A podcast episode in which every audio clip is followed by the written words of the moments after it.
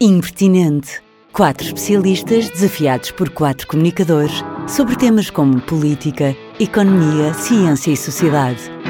Impertinente, um podcast com todas as perguntas que sempre quisemos fazer a quem realmente conhece os factos que fazem diferença nas nossas vidas. Sejam bem-vindos ao Impertinente Ciência. Eu sou um conjunto de compostos químicos chamado Inês Lopes Gonçalves e a mim junta-se outro conjunto de compostos químicos chamado Nuno Maulide. É de química que falamos muito nesta temporada, mas a verdade é que temos de agradecer à física, eh, porque eu estou em Portugal e o Nuno está na Áustria. Olá, Nuno. Olá, Inês, tudo bem? Como estás? Eu estou bem, e tu? Muito bem. Olha, hoje vamos falar aqui de um tema que causa sempre muito fascínio em todos nós, que é a química forense porque a nossa cabeça viaja logo para crime e mistério e também porque todos já vimos, nem que seja um episódio de séries como o CSI, muitíssimo populares ali no início dos anos 2000, não é? Que duraram tantos anos. Eu gostava imenso. Exatamente, eu gostava imenso. também eu. Em que os investigadores eh, desvendavam mortes em circunstâncias muitíssimo misteriosas, eh, em casos que pareciam sempre impossíveis de resolver, não fosse, muitas vezes, eu diria a maior parte delas, lá está, a química a salvar o dia. Nuno. A grande química. Exato, a grande química. Olha, eu vou começar por perguntar-te o seguinte, que é, no primeiro episódio nós falámos aqui de como nós, seres vivos, somos o produto de milhares de milhões de interações químicas que acontecem aqui dentro. Mas eu pergunto é, então, e quando morremos, e quando somos seres mortos, o que é que acontece uh, a essas interações? É uma pergunta gira porque dá para fazer muitas uh, considerações filosóficas. Até certo ponto, as pessoas gostam muito da ideia do equilíbrio químico mas na verdade a vida é permanentemente a fugir do equilíbrio. Há uma data de reações, estas reações químicas, os processos químicos que acontecem aqui dentro, são sempre a tentar tirar-nos para fora do equilíbrio, a tentar desafiar esse equilíbrio, porque quando nós morremos, chegamos mesmo ao equilíbrio químico. Para uma série de processos químicos no nosso corpo, o oxigênio deixa de chegar às células, as Esse células é o, começam a morrer. É o primeiro processo químico que, que, que se interrompe é logo das primeiras coisas que se interrompem. Sem oxigênio não tens ATP, o ATP é a tal molécula que precisamos para a energia, e depois entram uma série de coisas meio macabras, todas terminando com a palavra mortis, começam todos como consequência também do facto do nosso sangue parar de circular. Assim que o coração para e para de bombear sangue, não há razão nenhuma para o sangue continuar a circular no nosso corpo. Mas, então, então instala-se ou seja, Por exemplo, o que me estás a dizer antes de, antes de continuares é que, na verdade, Sim. nós só atingimos o equilíbrio quando morremos? É mesmo isso. Curioso. E a nossa vida é toda permanentemente a fugir do equilíbrio químico. É giro, não é? É uma, é uma questão filosófica. É interessante. interessante. As pessoas gostam de estar em equilíbrio, não é? Estar em zen e tal. Na verdade, foge, foge do equilíbrio mais rápido que possas. Mas ias dizer então, uh, nesses processos, uh, o tal. Portanto, o coração para, de, para de, de, de bombear o sangue, não é? Ah, e depois? E agora é que vem a parte, a parte macabra. Agora começamos com uma série de coisas que terminam em mortis. O primeiro, logo muito rápido, é o pallor mortis, que resulta, no fundo, de uma palidez. Lá está. Se os tecidos não são irrigados com o sangue, uh, tendem a ficar esbranquiçados. A cor, esbranquiçados. E isso acontece muito rápido, para aí 20 minutos após um óbito, e por isso não serve muito como informação para o, para o pessoal do CSI, porque geralmente quando eles já chegam, já o pallor mortis... Ou seja, estaremos pálidos mortos há 20 minutos ou há 200 anos, não é? Exatamente. Há 200 anos à partida já não há muito para ver, mas uh, vá. Já não deve haver muitos tecidos. mas não diz muito sobre há quanto tempo é que morremos. Comido. É. Depois há um outro que é mais interessante e que as pessoas todas têm certamente a memória de ver do CSI, uhum. que se chama Algor Mortis e que tem a ver com o arrefecimento do cadáver. Uhum. Lá está. Se nós estivéssemos em equilíbrio químico, a nossa temperatura do nosso corpo deveria ser igual à temperatura ambiente. E ainda bem que não o é, porque okay. senão estávamos todos mortos. E, portanto, toda a gente sabe, as pessoas põem aqueles termómetros, sabem que a temperatura do corpo humano anda ali entre os 36 e 37 graus. E ficamos, e... Logo, ficamos logo frios? Quanto tempo é que não. passa? Vamos perdendo mais ou menos um grau a um grau e meio por hora.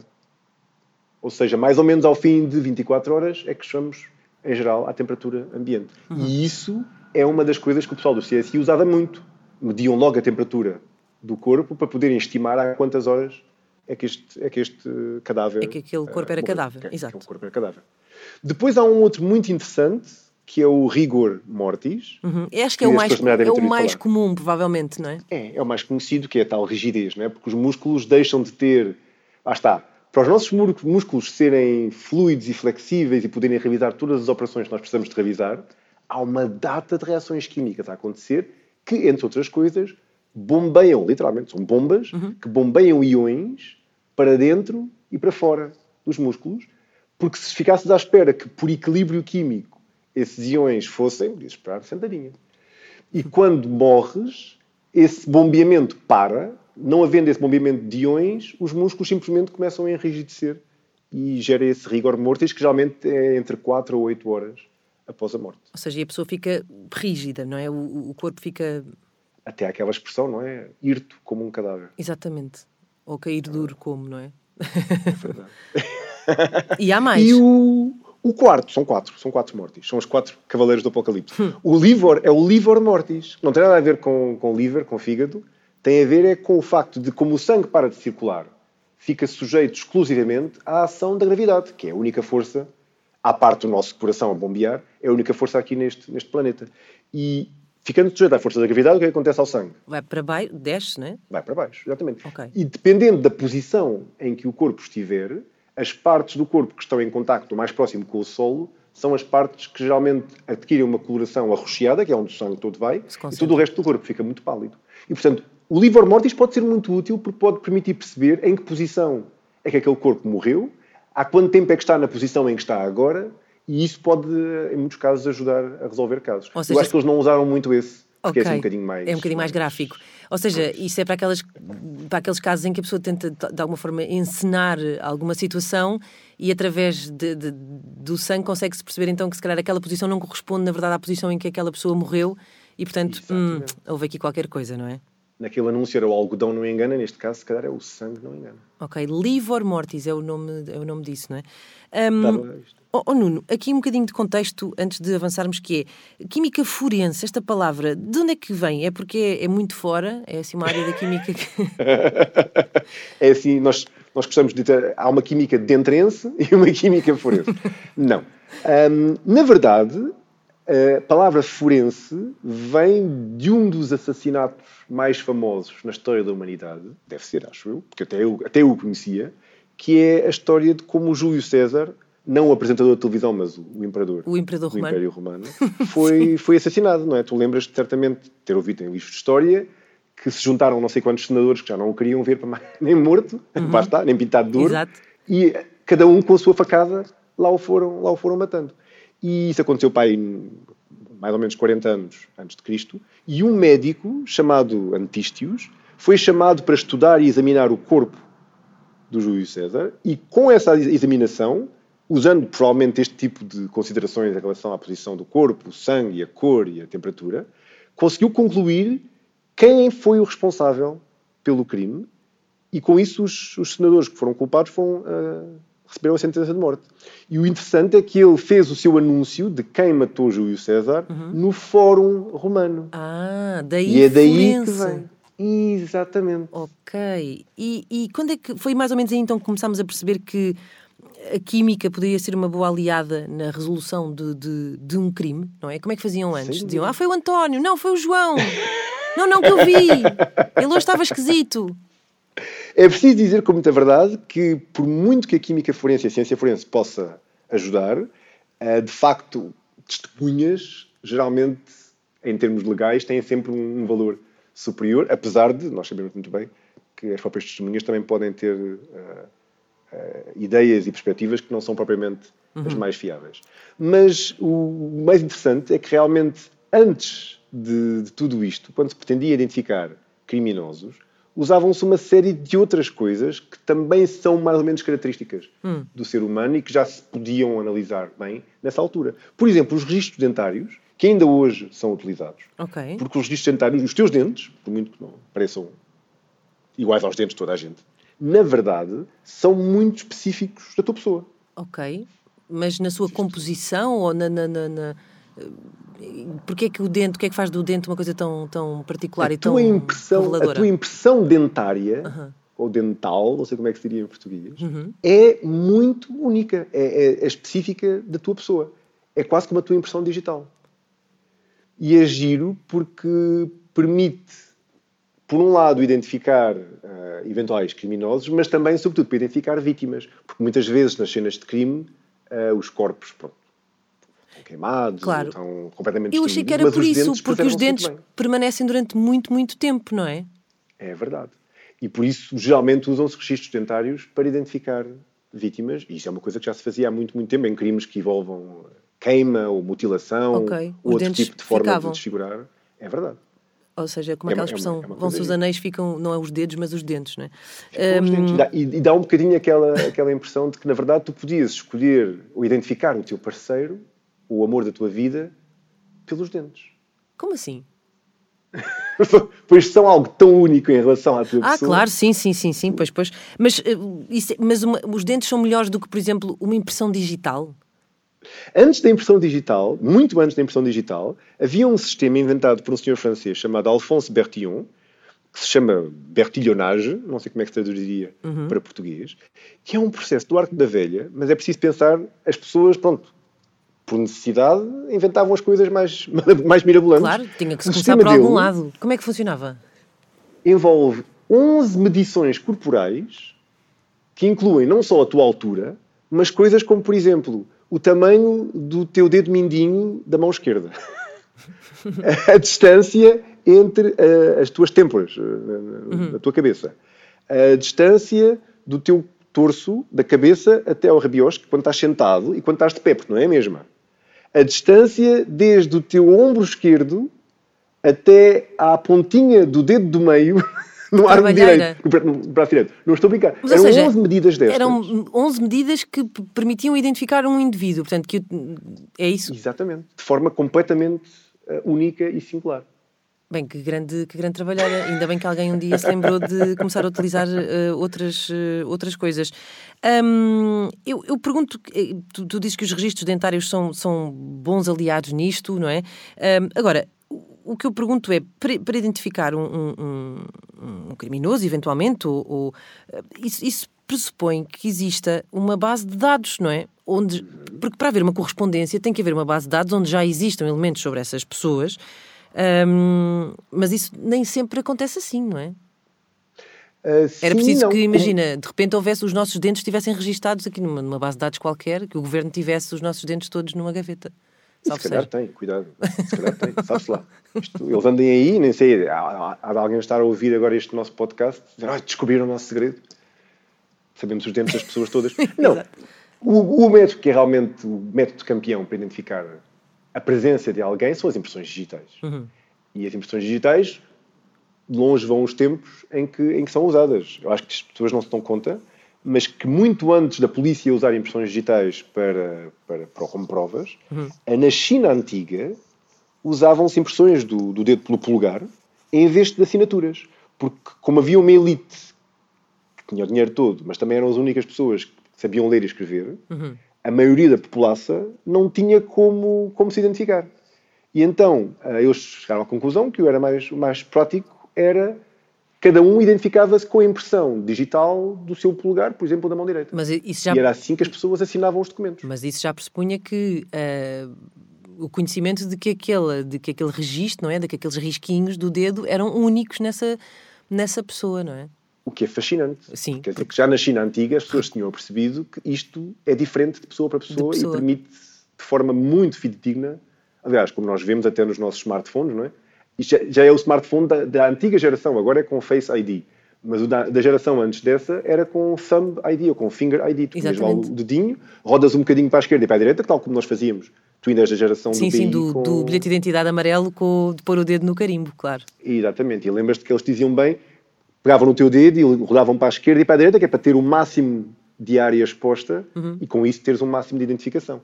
É isso mesmo. E as impressões digitais são, de facto, uma, o método atual para identificar. Sim, eu acho que eu acho que é aquilo que também muito levado pelo- pelas séries policiais e pelos livros, que é aquele clássico do, de se eu quisesse cometer um crime, não é? A primeira preocupação que teria é aquela coisa de não deixar impressões digitais, isso é aquele erro de principiante, não é? Temos que comprar umas luvas As pessoas pretas, obviamente. luvas, exatamente. Claro. Têm muito cuidado para.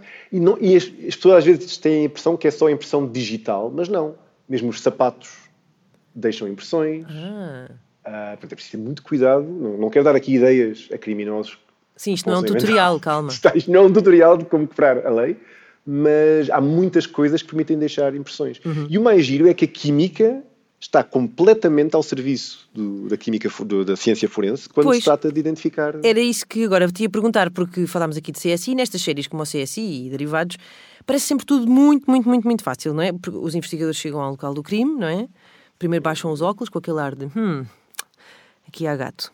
Uh, depois sacam assim de um cotonete, não há de ser um cotonete, há de ser uma coisa com um nome mais elaborado. Depois tiram assim uma amostra de sangue ou tiram um pelinho de uma almofada, levam para um laboratório e, e pronto, já está. É muito fácil, porque eles chegam lá e têm de facto uma base de dados que funciona lindamente e dizem: Oh, António, vê-me lá isto.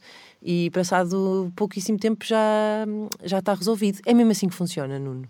Às vezes demora um bocadinho mais tempo, que é quando há aquelas pausas para anúncios. E ficas a pensar, ah, eles agora foram para anúncios porque isto vai demorar mais tempo. Vai, não é o senhor do laboratório rápido. precisa de mais tempo. Mas isto tem alguma Ah. correspondência com a vida real?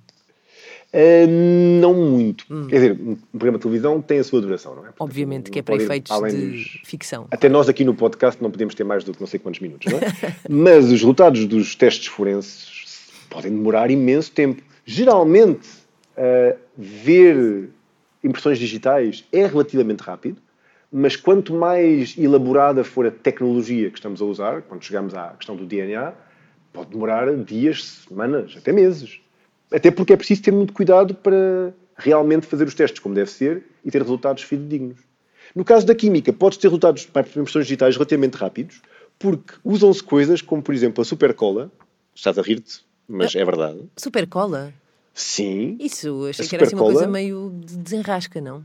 contém um composto químico chamado cianoacrilato. Ah, E quando misturas o cianoacrilato da supercola com hidróxido de sódio, com soda cáustica, libertam-se uns vapores e esses vapores, ah, provavelmente já terás visto algumas daquelas cenas do CSI, que eles põem aquilo numa câmara e há assim uns vapores e quando os vapores passam, sei lá, pelo copo, tu consegues ver a impressão do lábio ou a impressão do dedo que estava a segurar o copo.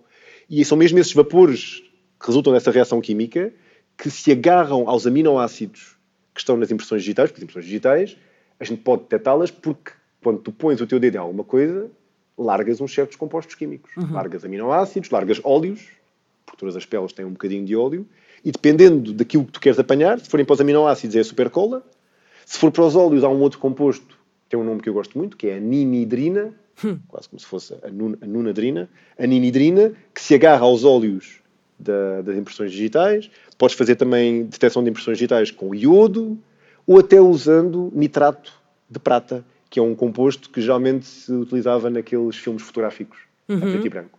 Sim. Nitrato de prata também se agarra a determinados compostos na tua, na tua impressão digital e com isso permite detectá-los, fá-los mudar de cor ou fá-los pelo menos saltar à vista. E com isso é que depois podes ir com um pedaço de fita adesiva ou alguma coisa para realmente capturar aquela, aquela impressão digital. Algo que também se vê muito nos CSIs, não é? Exa- Eles primeiro sim, sim, revelam sim. onde é que está a impressão digital, depois vão lá quase com uma fita cola só para, Exatamente. para, para apanharem a impressão Ou digital seja, não, não tudo o que ali vemos, eh, aquilo, nada ali é, é mentira, ou seja, não há nada que ali se faça na, na série que se diga, ah, isto não existe, ou seja, existe, só que demora tudo muito mais tempo, é isso. muito mais tempo. E é preciso também ter um bocadinho de cuidado, porque a pessoa tem a impressão, de, com essas séries, de que há uma data de provas em qualquer cena de crime. E a verdade é que, na vida real, a maior parte das provas que poderiam ser usadas estão geralmente ou contaminadas, ou, sei lá, Quando- entre o crime e a, e a chegada da polícia passou algum tempo, passaram por ali pessoas que eventualmente misturaram as suas impressões com aquelas impressões. E isso próprio tempo- inviabiliza, inviabiliza a recolha desse. A impressão digital é, um, é uma coisa frágil, ou seja, eh, basta alguém ir por cima, já invalidou esse. Exatamente. Ok. E elas, qual, qual é o tempo, qual é, quanto, quanto tempo sobrevive uma, uma impressão digital? Suponho que também tem a ver com o material onde ela foi. Eh, onde ela está, não Sim, sei. Tem sobretudo a ver com o material, mas como são coisas que geralmente. Não estamos a falar de uma reação química, é mais uma, uma deposição de, um, de um conjunto de compostos numa superfície. Portanto, dependendo da superfície e dependendo dos compostos que estamos a falar, por isso é que se usam geralmente vários métodos diferentes. O método dos fumos ou dos vapores poderá revelar algumas impressões digitais, o método dos óleos pode revelar outras que, entretanto, já não têm aminoácidos, porque os aminoácidos já se degradaram. Eu acho que o que eles fazem no- na química forense é realmente usar uma combinação de técnicas para poderes apanhar um máximo de informação diferente e um máximo de impressões que estejam visíveis de maneiras diferentes, dependendo do tempo que já passou. Uh, mas sim, cuidadinho com aquilo que deixam nos copos e, ir com os lábios aos copos e não sei o quê, é preciso ter cuidado. Portanto, luvas pretas, palhinhas, até agora. Estou aqui a fazer a minha lista, muito bem. Um... Sapatos uh, sem sola com, com, com, padrões, que é para não deixar impressões. Ok.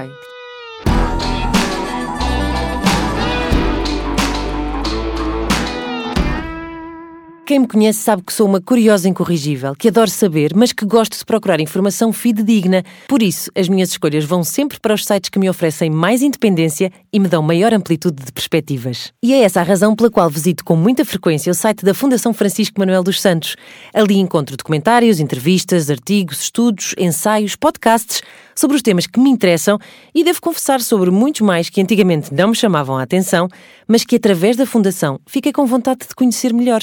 Se, como eu, gosta das coisas bem sabidas, já sabe, vá a ffms.pt. Outra coisa eh, muito típica destas séries é que eles têm aquelas luzes azuis que, que não sei bem, não, não sei o que é aquilo, mas eles, aquilo são tudo, é tudo muito revelador. É, é real também. o que é isto? Nuno. Agora, agora temos um momento de, de aula de química. Já Estás tivemos preparado? aqui um bocadinho, já tivemos um bocadinho. Já tivemos um bocadinho, mas agora, mas agora é que vem mesmo a aula de Agora química. vem mesmo a sério, vou ficar é. muito concentrada. Agora, muito concentração, muita concentração, se faz favor, que se vai cantar o fado. então é assim, há um composto que é muito utilizado também nos nossos shows de química, que se chama luminol. Uhum. O luminol é um composto com uma estrutura específica e geralmente o que se faz é misturar o luminol com água oxigenada para o oxidar. Porque quando tu oxidas o luminol, o produto da oxidação é um produto luminescente. Okay. E é por isso que brilha no escuro. Mas serve? a reação de oxidação... Hum. Basta, a reação de oxidação do luminol não acontece a uma velocidade apreciável a menos que tenha um catalisador.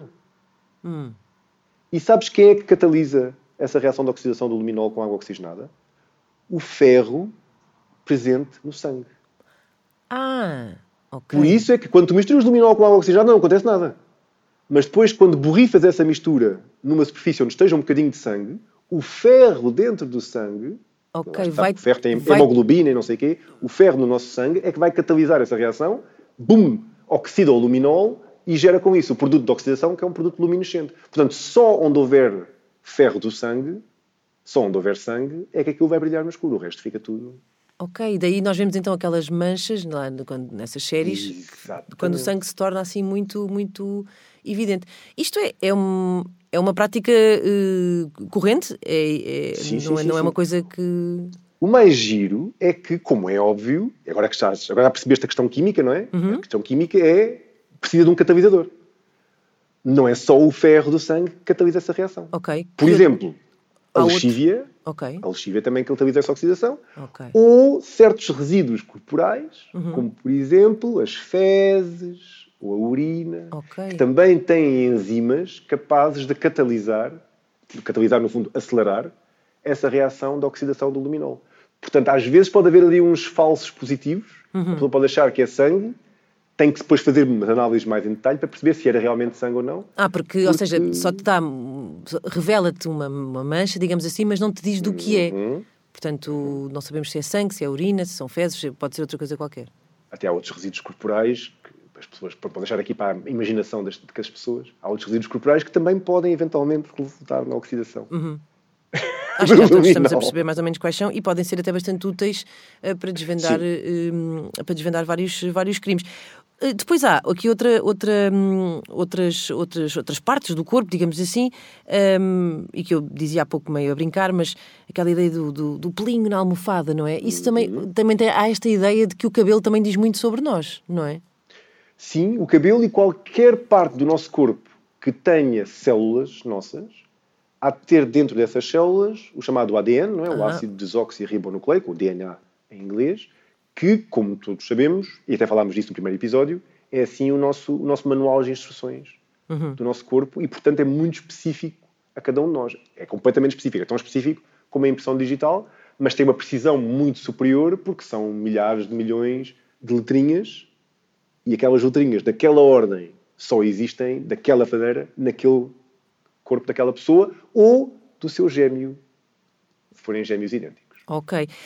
Outra, outra, outra, nós, bem, nós no primeiro episódio, às vezes demos por nós a falar de, de, de suor um, e, e, esse não é o, um dos piores cheiros que se calhar uh, vamos poder falar uh, aqui.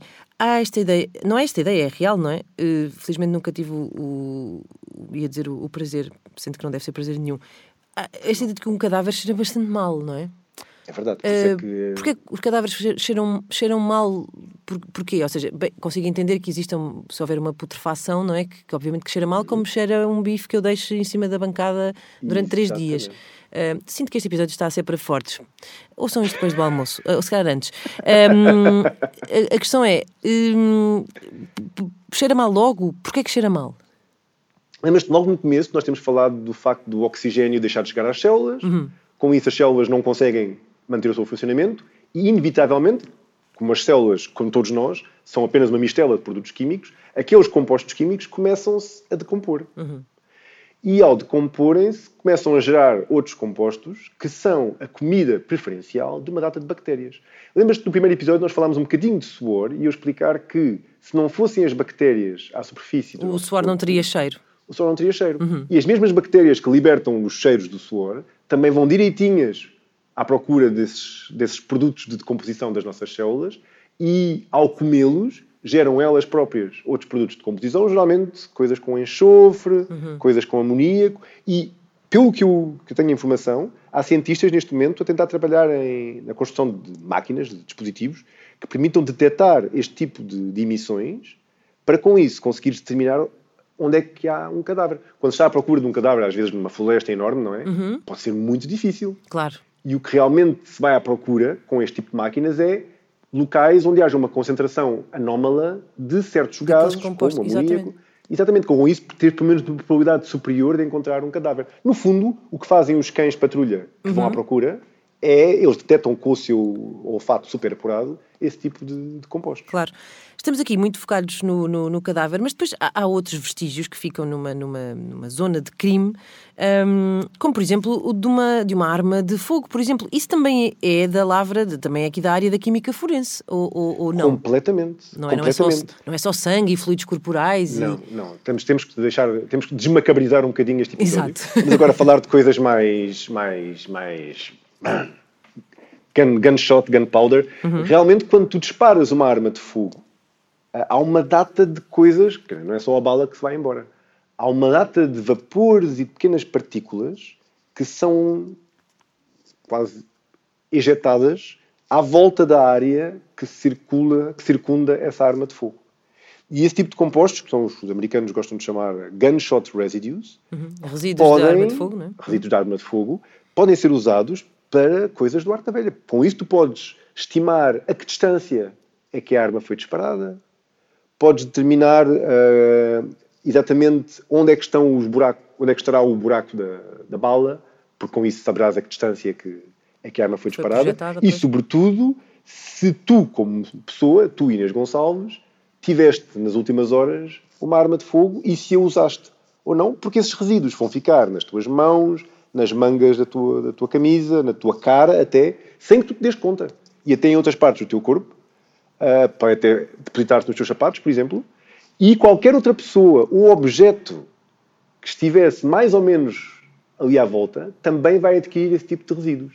Isso é uma, uma análise muito mais complicada, como é óbvio, uhum. porque tem que fazer ali uma, umas tecnologias especiais de microscopia e não sei o quê, mas com isso, já imaginaste, se for realmente possível dizer ali Sim. naquela zona, à volta daquela cadeira e daquela mesa, encontramos este tipo de, de, resíduos de arma de fogo, é bem provável que ali tenha sido disparado alguma coisa uh, e até se pode estimar a, há quanto tempo. É impressionante. É, o tipo, é muito interessante porque é um tipo de metal, há sobretudo metais que, que aparecem como chumbo, bário, antimónio, e esses metais são metais que não existem nem em quantidades nem, nem de perto nem de longe como aquelas que, que resultam do disparar uma arma de fogo. Uhum. Portanto, Isto a química realmente dá. A química resolve a resolver aqui o, o, caso, não é? É, podias imaginar até um caso em que a equipa do CSI conclui, sei lá, que o marido disparou uma arma de fogo recentemente e apesar de ter tido muito cuidado para nas suas roupas não ter nem um bocadinho de sangue, uhum. tinha um bocadinho de sangue nos sapatos. E lá está com aquele spray do luminol, trungas. Os sapatos detectaram ali um bocadinho de, de sangue.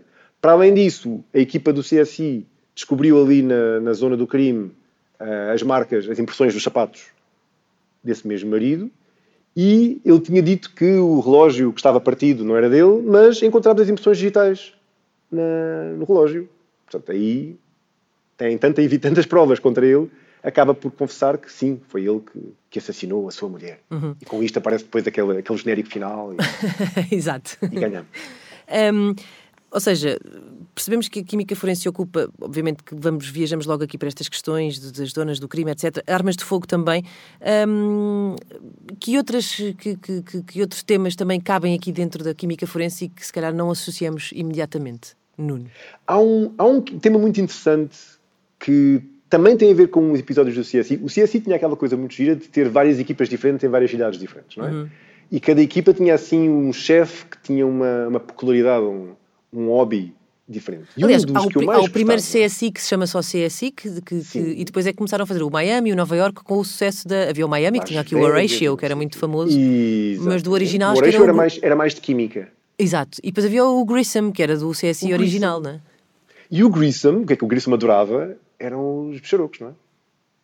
Aquela, insetos e coisas de... Aqueles insetos e coisas assim um bocadinho meio hum, repelentes. agora, é a parte, se estiver agora a começar a sobremesa, vamos a isso porque uh, de facto aqueles insetos que são atraídos para cadáveres em decomposição uhum. um, podem ser muito úteis para a ciência forense, porque dependendo da, do tipo de compostos que aqueles insetos estão a libertar, da, das alturas em que eles estão ativos como decompondo, uhum. decompondo a matéria orgânica daquele, daquele corpo, eh, podes usar toda essa informação para prever a hora da, da morte. Sobretudo importante quando encontras um cadáver, sei lá, enterrado numa floresta, que provavelmente esteve lá semanas e semanas, não é? Pois. E por isso, com, com a análise destes bicharoquinhos, e o Grissom adorava isto, lembra-se que o Grissom depois pegava naqueles bicharocos, levava-os para um laboratório, sim, começava a estudá-los em detalhe. Era, era com isso, a entomologia, esta disciplina da, da ciência que permite realmente descobrir uh, usando estes insetos como quase um, ampola do tempo, é uma cápsula do tempo. Pois, exato, que fica ali gravado, não é? Mas fica dá a ideia gravado. quase que quanto mais, eh, quanto mais antigo é o crime, no sentido em que quanto mais uhum. tempo fica por resolver, parece que depois. O que é mau, não é? Na verdade, porque queremos todos que os crimes sejam resolvidos rapidamente, mas parece que o passar do tempo, na verdade, ajuda uh, a química a resolvê-lo melhor, não é? Exatamente. Digamos que a química forense tem ferramentas diferentes uhum. para casos diferentes. Claro. Para casos em que realmente a morte tinha acontecido há mais tempo, não há problema nenhum, porque o, o próprio decomposição do corpo vai ser reveladora, não é? muita coisa. Uhum. Para casos em que a morte aconteceu há pouco tempo, há uma série de outras informações, porque provavelmente o corpo estará perto do sítio onde, onde a morte terá acontecido, e aí temos toda esta informação espacial à procura das armas de fogo, dos resíduos de armas de fogo, das impressões digitais, uhum. das impressões dos pés, das mãos, de tudo. E isso é realmente para nós que estamos de fora a ver é fascinante. Eu imagino que seja um trabalho muito árduo e muito, e muito complexo. Claro, e, mas moroso. a ciência uhum. desse trabalho é muito gira. Sim. Eu acho que este episódio estava a dar vontade de, de, criar aqui uma disciplina na Universidade de Viena de Química Forense. Achas que era coisa que te interessasse? Eu acho que sim. Posso ir fazer essa cadeira só durante seis meses? Sim. Faço sim. assim uma licença sem vencimento, vou passar seis meses à Áustria e depois, e depois volto. Só para essa cadeira? Claro. Cadeira. Nuno, estamos aqui a elogiar, um, e bem, obviamente, as, as, a ajuda que a Química Forense uh, representa, mas imagino que também possa haver uh, exemplos de, de, má, de má utilização de, de, de da química forense, ou pelo menos, não digo má utilização, mas eh, quando estamos a falar de, de, de ADN e, e, disso tudo, há aqui, há aqui, também uma componente de risco muitíssimo grande, não é? é? Porque, é. E, e, sobretudo quando está em causa, se calhar, condenar ou, ou não condenar uma pessoa, o erro uhum. pode ser eh, gravíssimo. Antes de mais, é preciso dizer que, como qualquer técnica, não há nenhuma técnica que seja 100% infalível. Uhum. Isso não existe mas é preciso perceber que a análise por DNA permitiu já exonerar uma data de pessoas que tinham sido condenadas uh, erradamente. Uhum. Nesse sentido, só por isso já valeu o desenvolvimento da técnica, porque há uma série de pessoas que foram para a cadeia por crimes que não cometeram e com a análise Exato. ADN se conseguiu detectar que não eram eles os culpados. E isso eu acho que, que tem um valor inestimável. Claro. Infelizmente, também pode acontecer o inverso, por haver algumas incriminações falsas baseadas em testes que não, que não, pronto, uhum. que não, que não respeitaram os procedimentos corretos. Claro. É, uma, é uma disciplina muito precisa, muito meticulosa, mas um erro pode realmente levar a, Claro. À condenação de pessoas inocentes. Eu não sei se tu tens ideia, até porque esta pergunta faria sentido ser feita mais a um alguém de, de- de- um advogado, se calhar, do que a um cientista. Mas hum, quando tu, imagina que tens uma série de testemunhas e tudo leva a crer, ou seja, ainda baseado na palavra, que levam à condenação de uma pessoa, mas existe uma, uma prova científica que diz o contrário. Ou seja, o que é que prevalece no fim? Portanto, eh, não é? O ADN tem esse poder. Se calhar estou a fazer uma pergunta para a qual tu não, não, não, tens, não, tens, não tens resposta. Não tenho, não tenho resposta, mas, mas como te digo que já levou à exoneração de pessoas condenadas in- incorretamente, imagino que, que seja uma prova suficientemente forte, Forte, para claro. poder prevalecer. Claro. Mas eu acho que a prova por si só não chega. A prova permite, pelo menos, levantar a dúvida se aquela pessoa é realmente. Uhum. Ok. E depois tem que se usar, provavelmente, imagino eu, terá que se usar essa prova para construir uma nova explicação para o que realmente Claro. terá acontecido. E vir apoiada de muita, muita evidência não é? científica Sim. de que facto não é, que é inequívoco. Ah, estava aqui a lembrar-me hum, que é de outra situação, porque falámos aqui, imagina, de armas de fogo, falámos da tal questão do luminol, e não sei porque a minha cabeça viajou ali para, para, para a zona ali do controle do aeroporto, que é uma situação muito acessível a todos nós, porque quem viajou de avião já passou por, por isso. Porque lembrei-me que daquele, aquele- aqueles aparelhómetros que usam para nos revistar hum, são sensíveis hum, a quê? Não é? E porquê, porquê que apitam às vezes quando, na verdade, não levamos nada de errado connosco, não é? Eh, Porque também depois, eh, imagino que depois também há, falámos aqui de armas de fogo, de sangue, etc., mas, por exemplo, também há depois a questão dos químicos, as drogas, por exemplo, não é? Que é outra questão que entra aqui nesta conversa, mas lembrei-me dessa, dessa situação. Também há, a química forense também entra aqui, no- também quando vamos viajar de avião. Sim, sim. Ah, antes de mais, disclaimer, eu não, estei, não estou 100% por dentro daquilo que realmente se usa nos, nos controles de aeroportos. O que sei é que, todos nós sabemos que aquilo é um detector de metais e, portanto, aquela primeira maquineta onde nós passamos está ali, sobretudo, para detectar metais e falo com recurso a ondas eletromagnéticas que mudam no fundo, estás a disparar um, um feixe de luz Uhum. e esse feixe de luz vai interagir com determinados materiais de forma diferente e quando interages com um metal, reage de uma forma específica e é Uhum. Mas isso que faz o dizes, pipi quando tu dizes metais, e, e é, és a pessoa certa para responder a isto, eh, estamos a falar de todo o tipo de metais, qualquer metal vai, vai a- apitar. Porquê é que às Estamos vezes a eu falar passo e não de apito? objetos de metal. Ok. Uhum. É, estamos a de objetos de metal. Depois há a questão do passar e apitar e do passar e não apitar. Muitos de nós viajamos com alguma frequência, fazemos sempre a mesma coisa, pomos sempre as mesmas coisas naqueles, naqueles tabuleirozinhos Uhum. e nunca apita e depois de repente apita. Bem, mas aí, a Aí- contaminação também, de, de, de- lembra-me agora da questão da contaminação também, mas isso, pronto, se vai para os tabuleiros à partida, não... não... Exatamente. E- Antes, aí, antes de mais, eu tenho uma informação anedótica de alguém que, pelo menos assim, uma história de alguém que me contou, que eh, depende da altura em que aquilo apita. Quando tu passas e apita logo na hora, é porque realmente tem algum objeto metálico ou alguma coisa que foi detectada. Mas às vezes tu passas e aquilo apita assim, tipo um segundo depois de teres passado. E aí é porque a própria máquina tem eh, embutido um mecanismo que, ao fim de X pessoas, eh, ela automaticamente apita só para não se perder o- a regularidade do controlo. E aí, geralmente, o que eles fazem quando vão controlar não é aquele detector de metais que passam assim à volta do teu corpo, é mais que pegam na tua, sei lá, na tua roupa, ou na, na mochila que possas ter, ou na manga da tua camisa, e passam assim um- uma espécie de um filtrozinho, um tecidozinho. Nunca reparaste? Ou Não. até pedem para, para virar as mãos com as palmas das mãos para cima e Hum, passam assim um, um filtro nas tuas mãos. E isso depois colocam num aparelhómetro que, 99% dos casos, dá uma luz verde e diz tudo bem. Eu imagino que o 1% seja o caso que não correu bem. Aí vão mesmo à procura de resíduos de metais, mas de resíduos de coisas como, por exemplo, armas de fogo ou resíduos que possam ser associados a, a drogas. Eu tive um colega na Universidade de Kaiserslautern, na Alemanha, quando eu vivia na Alemanha, que trabalhava muito com certos metais na sua química. Ele fazia muitas reações de laboratório com metais tipo paládio e, e chumbo e antimónio. E diz que às vezes, uma vez saiu do laboratório a correr, foi apanhar o avião, provavelmente não tinha lavado as mãos como deve ser, e ao passar, aquilo apitou e eles fizeram uma análise da, da roupa dele e aquilo estava cheio de resíduos de metais e eles disseram, você nada a lidar com armas de fogo, tem, uma, Pois. tem alguma autorização de, de, de posse de armas de fogo. E o que é até, hoje está, e até hoje está preso, coitado. Coitadinho, já não sei quantos anos. Eu fui visitá-lo no outro dia, está com umas barbas que nunca mais, nunca mais acabam. E agora- Ele teve que explicar com muito cuidado. Estamos à espera que o ADN química liberte. Agora falta o ADN. Muito Portanto, bem. eu acho que sim. É, é essa parte realmente gira do. Até pessoas que trabalham com este tipo de coisas por outras razões podem eventualmente não passar ali no crivo Claro.